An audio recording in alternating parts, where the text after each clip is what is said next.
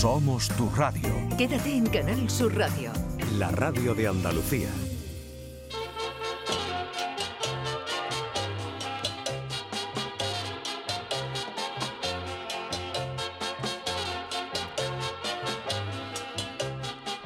En Canal Sur Radio, el programa del Yoyo. No tengo perdón de Dios, no tengo perdón de Dios, no tengo perdón de Dios, y madre mía, cuando era tan solo un niño, mi madre me lo decía, cuando era tan solo un niño, mi madre me lo decía. No tengo perdón de Dios, no tengo perdón de Dios, no tengo perdón de Dios. Perdóneme usted, madre mía. Hoy en día, si a algo o a alguien no le dedican un día internacional de, eh, no es nadie. Esto es como el que no aparece en internet. Hay días mundiales sobre profesiones, enfermedades, comida, etcétera. Pero hoy se celebra uno que es tela de curioso, porque hoy, 9 de junio, se celebra el Día Mundial del Pato Donald. ¡Ole! Ese simpático animalito creado por Walt Disney, que como primera curiosidad podemos decir que iba muy arreglado por arriba, pero enseñando la parte sal de cintura para abajo. Menos mal que los eh, patos ocultan el juanelo entre el plumaje, porque si no se hubiera vivido un numerito con las películas de Disney. Otra de las cosas que yo me pregunto es cómo celebra su Día Mundial un pato. ¿Le compran sus amigos una tarta de trocito de pan duro migado en agua o se van a un estanque a celebrarlo como si fuera un aquapark?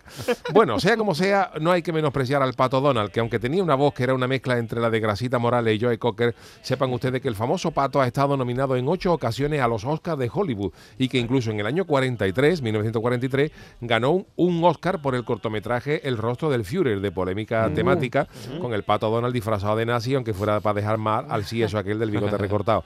Pero si el pato Donald era un personaje entrañable que hasta tenía novia. El pato Donald, eh, la, la pata Daisy, la pata Daisy, ¿no? Si el pato Donald, en vez de ser norteamericano, hubiera sido de Cádiz, en vez de la pata Daisy hubiera tenido de novia a la pata rusa, la que habría conocido en un mostrador de Romerijo. Pero estos son elucubraciones mías. El pato Donald también tuvo suerte de nacer en Estados Unidos en vez de China, porque allí el pato laqueado es plato nacional. Y si el pato Donald llega a nacer en Pekín, no hubiera pasado de los anuncios de Móvil Record en ninguna película. El pato Donald tenía tres sobrinos que se llamaban Jorgito, Jaimito y, Juanito.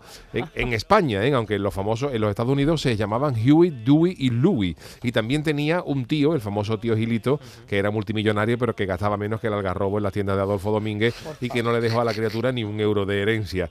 Y luego está la famosa pandilla del pato Donald con Mickey Mouse y la rata Mini, que comparando estos, estos dos ratones con el tamaño del pato, eran más grandes que un caniche mediano. ¿Os habéis fijado, no? Luego estaba también Goofy, que no se sabía qué animal era, que créanme que en internet hay un, un debate sobre si es un perro o una vaca. Sí, hombre.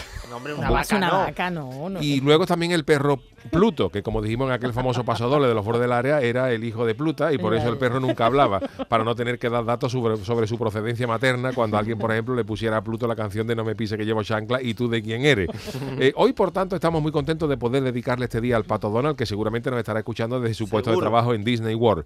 En Disney World, digo, porque si, digo si, que, que si digo que si nos escucha desde Orlando, se va a creer que la gente que el pato trabaja en una fábrica de tomates, pero es que Orlando es la ciudad norteamericana donde está el original Disneyland, que digo yo ya puesto, los habitantes de Orlando serán orlandeses. Oye, oye, o oye, oye, Orlandesas. Sí, sí. Mucho mejor charo que los de Arkansas, cuyas mujeres serán arcancías.